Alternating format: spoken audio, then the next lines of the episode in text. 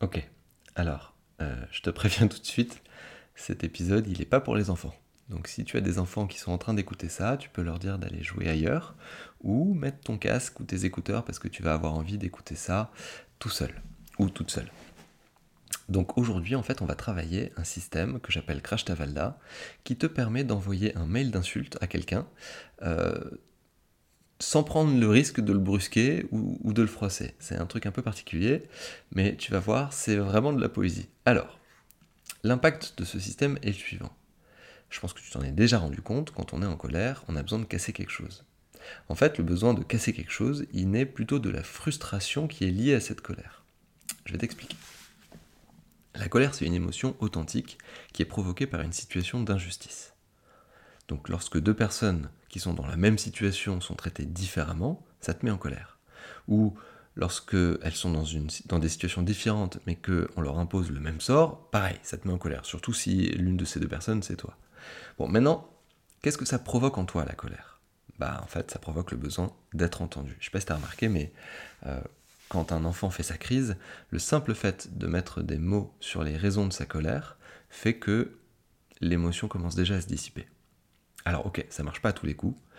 Euh, d'ailleurs, si tu es en galère avec tes gamins, je te recommande vivement la lecture de La discipline sans drame. Euh, on revient à nos moutons. Quand on est en colère et que personne n'entend notre émotion, on a envie de tout casser. Donc, ce qu'il faut faire avec ce système, c'est faire en sorte d'être entendu. Il faut que quelqu'un entende ton émotion, quitte à ce que ce quelqu'un, ce soit un robot. Pour mettre en place ce système, il y a un truc très simple à faire. Il te faut une connexion Internet. il faut que tu ailles sur ChatGPT. Je ne sais pas si tu es déjà allé, mais tu vas sur ChatGPT, tu te crées un compte si tu as besoin. Ça, c'est l'étape 1. Et ensuite, ce que tu vas faire, c'est que tu vas demander à ChatGPT de reformuler ton mail. Donc par exemple, j'ai pris un petit exemple, je vais, te le lire, je vais te lire notre échange avec ChatGPT, tu verras, c'est assez, euh, assez croustillant. Bonjour, je suis avocat en France et j'aimerais que tu m'aides à rédiger un email à un client sur un ton cordial et professionnel. Est-ce que tu peux le faire? Là, le robot me répond Bonjour, je serais ravi de vous aider à rédiger un email professionnel en tant qu'avocat en France. Pourriez-vous me fournir plus d'informations sur le sujet de l'email, le contexte et les détails que vous souhaitez inclure? Cela me permettra de personnaliser davantage le contenu de l'email en fonction de vos besoins spécifiques. Alors, c'est là qu'il faut que tu tes enfants. T'es prêt? Voilà le mail que j'ai voulu dicter à ChatGPT. Mais putain, tu fais chier à m'envoyer des emails toutes les 5 minutes pour savoir où ça en est, je te l'ai déjà dit 100 fois, bordel. Ça dépend pas de moi, mais du juge d'instruction. Alors arrête de me courir sur le haricot et règle-moi mes putains d'honoraires si tu veux pas que je te vire de ma de ma clientèle à grands coups de pied au cul. Voilà, pardon pour si jamais ils ont quand même entendu. Euh, et là, le plus drôle, c'est la réponse de, de ChatGPT. Écoute ça.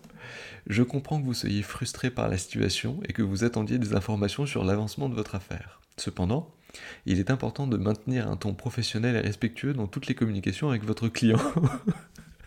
voici une version revisitée, pardon, voici une version révisée de votre message qui exprime votre frustration de manière plus respectueuse. Et là, il met, ouvrez les guillemets, cher client.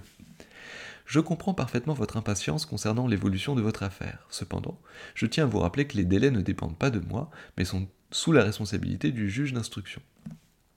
Je comprends que cette situation puisse être frustrante, et je suis ici pour vous soutenir dans cette période difficile. Si vous avez des préoccupations concernant vos honoraires, je vous encourage à prendre rendez-vous avec moi afin que nous puissions discuter de la situation en personne. Nous pourrions ainsi trouver une solution qui convienne à toutes les parties. Je tiens à vous assurer que je fais de mon mieux pour vous représenter au mieux de mes compétences. Merci de votre compréhension. Cordialement, votre nom. voilà ce que ChatGPT m'a proposé en traduction de ce que moi je lui avais dicté.